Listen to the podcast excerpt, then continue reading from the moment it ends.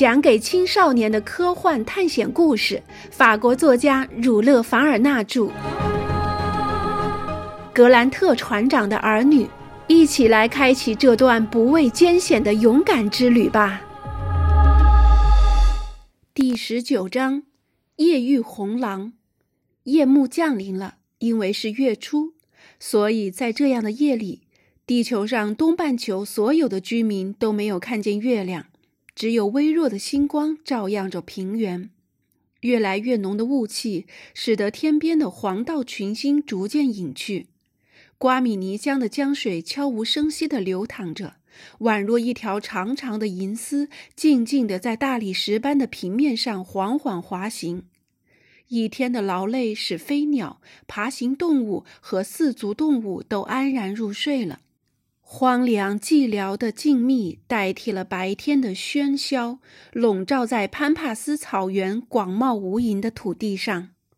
格雷纳凡勋爵、塔尔卡夫和罗伯特早已抵挡不住睡眠的诱惑，躺在厚厚的干紫苜蓿床垫上，沉入了沉沉的梦乡。两匹马精疲力竭地躺在地上，只有塔乌卡。这匹真正的纯种马还能保持站立的姿势睡眠。只见它四脚挺立，无论行动时还是休息时，都是那么英姿飒爽，仿佛随时在等待着主人的召唤。围栏里一片宁静，炉子里的煤炭在夜里渐渐熄灭了，炉膛里最后的微光在万籁俱寂的黑暗中闪闪熠熠，发出最后的光芒。大约十点钟光景，印第安人在短暂睡眠之后突然被惊醒。只见他皱起眉头，目不转睛地注视着前方，屏息聆听着平原上的动静。看样子，他是在竭力辨别某种难以察觉的声音。突然间，他的脸不再平静，取而代之的是一种隐约的忧虑：是来了一批流窜的印第安人。还是来了一群不速之客，如老虎、豹子，还是什么别的令人胆寒的猛兽？他们在江岸这一带可不少见啊。他认为后两个假设更有可能。他迅速看了一眼堆在围栏里的可燃物，这一看使他更揪心了。原来他们用来当床垫的干子畜木已经快要燃尽了。这意味着他们将失去长时间抵御野兽侵袭的最佳武器。在这种情况下，塔尔卡夫别无选择，他能做的只有等待。于是他半躺在草上，双手捧头，两肘靠着膝头，眼睛凝视前方。瞧他那姿势，像极了一个在睡梦中突然被焦虑惊醒的人。已经过了一个钟头了。要是换了其他人，眼见外面如此安静，一定会安心下来，重新躺回去睡觉。但塔尔卡夫不一样，所谓“福兮祸所伏”，他那天生的印第安人警惕的本能，使他预感到某种危险正迫在眉睫。正在他眼观四路、耳听八方的时候。塔乌卡低沉地嘶叫了一声，然后把鼻孔朝拉马达的进口处伸过来。巴塔哥尼亚人对此更加警觉了。难道是有敌人？他想，随即走到外面去仔细观察平原的情况。荒野仍旧笼罩在一片寂静中，但已经不是那么宁静了。隐隐约约中，塔尔卡夫看见一些黑影在库拉马迈尔草丛间悄悄移动，伴随着移动的是一个个闪烁的亮点，亮点互相交汇后又向四面八方散开去，时而熄灭，时而明亮起来，乍看上去像一盏盏到处乱窜的手提风灯。不明就里的人可能会把这些闪烁不定的亮点当成流萤。每当夜幕降临时，这种萤火虫就在潘帕斯地区到处闪亮。但塔尔卡夫却不会被蒙蔽，他很清楚自己要对付的敌人是怎样的。他立刻把卡宾枪上了膛，然后去围栏的前几个木桩旁边驻足观察。不久，潘帕斯草原上便响起了一声怪叫，那是狼嚎和狗吠混杂在一起的叫声。塔尔卡夫用砰砰的卡宾枪来回应这些动物的嚷叫，可枪声过后，又是一片令人惊讶的狂叫。这时，格雷纳凡勋爵和罗伯特被惊醒了，他们急忙站起来。“出什么事儿了吗？”小罗伯特问道。“难道是印第安人来了？”格雷纳凡勋爵也问道。“都不是。”塔尔卡夫说，“是阿嘎拉。”罗伯特看着格雷纳凡勋爵，阿嘎拉，他有些不明白。是的，格雷纳凡勋爵答道：“这是潘帕斯草原上一种特有的红狼。”两人连忙抓起自己的武器，紧站在塔尔卡夫身边。这巴塔哥尼亚人向他们指指大草原，只听见那里传来一片骇人的狼嚎。小罗伯特吓得不由自主地往后退了几步。害怕吗，我的孩子？格雷纳凡勋爵问他。不怕，爵士。罗伯特终于找回了自己的勇气，语气坚定地答道：“有您在身边，我什么也不怕。”那就好。其实阿格拉并不太可怕，只是他们的数量比较多，所以我们必须得小心。那也没关系，罗伯特说：“我们枪支弹药多着呢。”让他们尽管放马过来吧。是啊，我们的子弹正等着他们到来呢。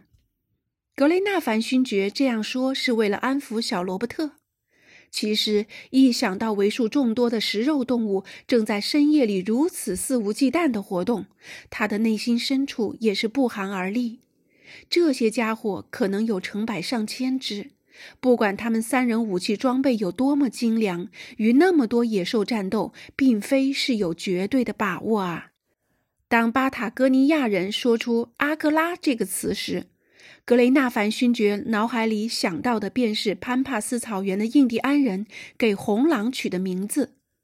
这种食肉动物的学名叫矿猎狗，个头像大狗，头部却像狐狸，毛皮是肉桂红色的。沿着脊背有一缕黑色的猎毛随风飘动，这种动物特别矫健，也特别敏捷，一般喜欢住在沼泽地区，以捕食水生动物为生。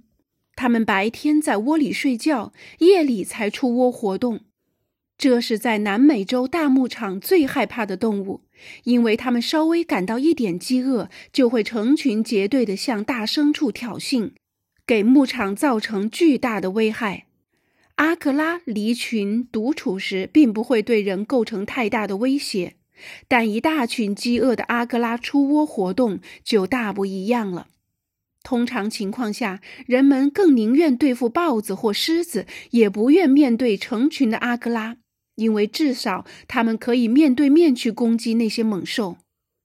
这时，狼嚎响彻潘帕斯草原，数不尽的黑影在草原深处蹦来跳去。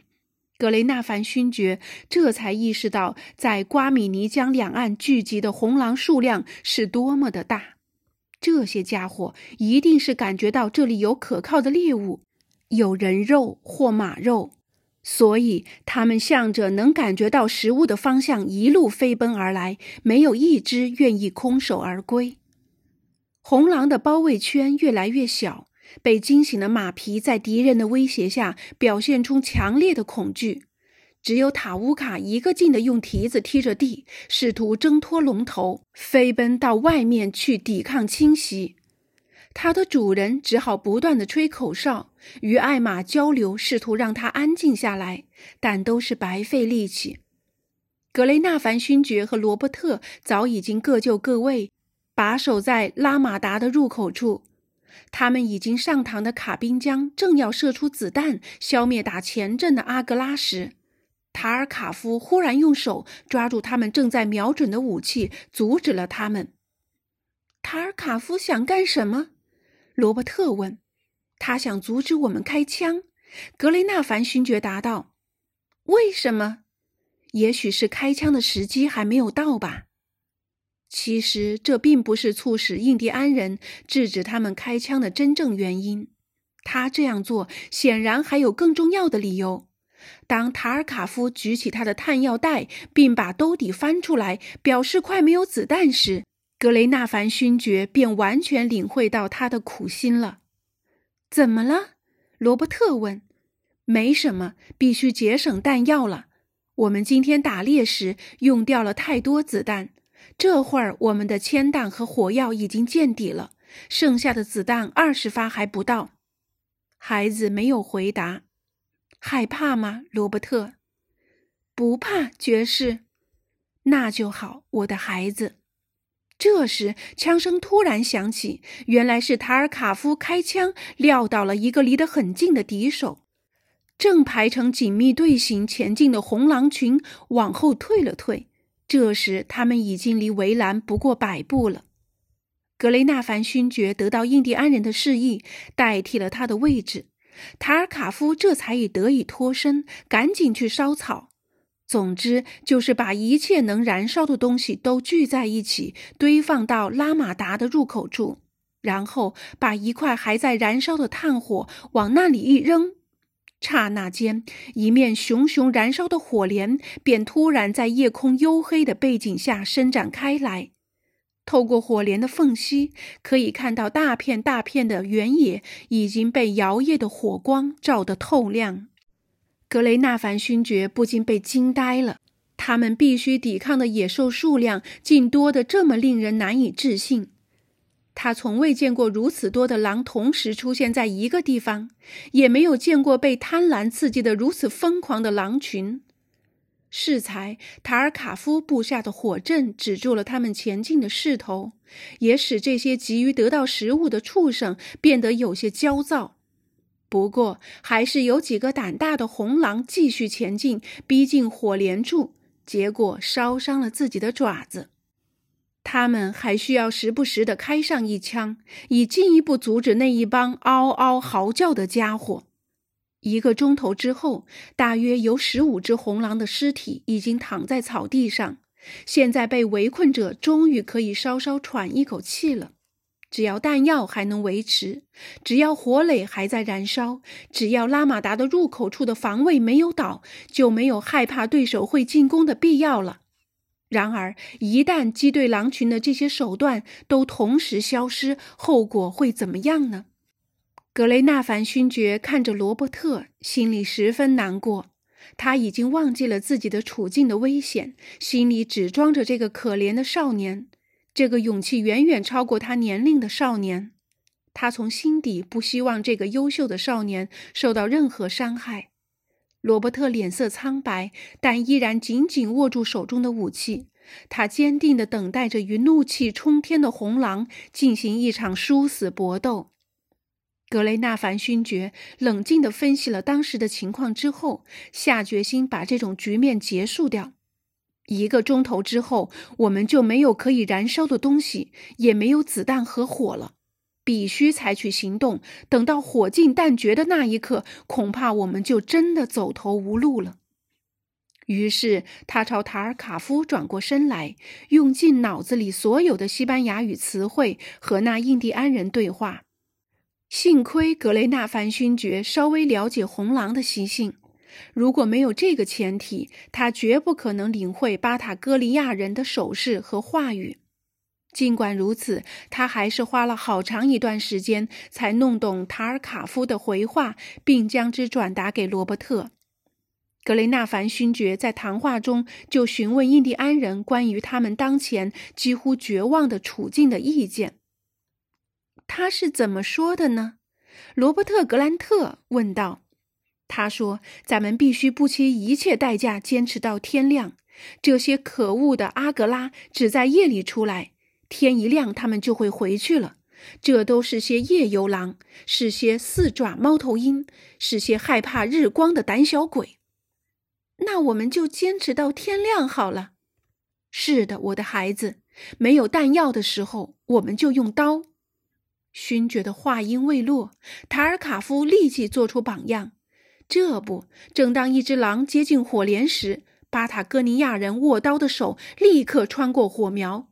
等他抽回来时，鲜血已经染满了他的手。没多久，他们自卫的工具便要耗尽了。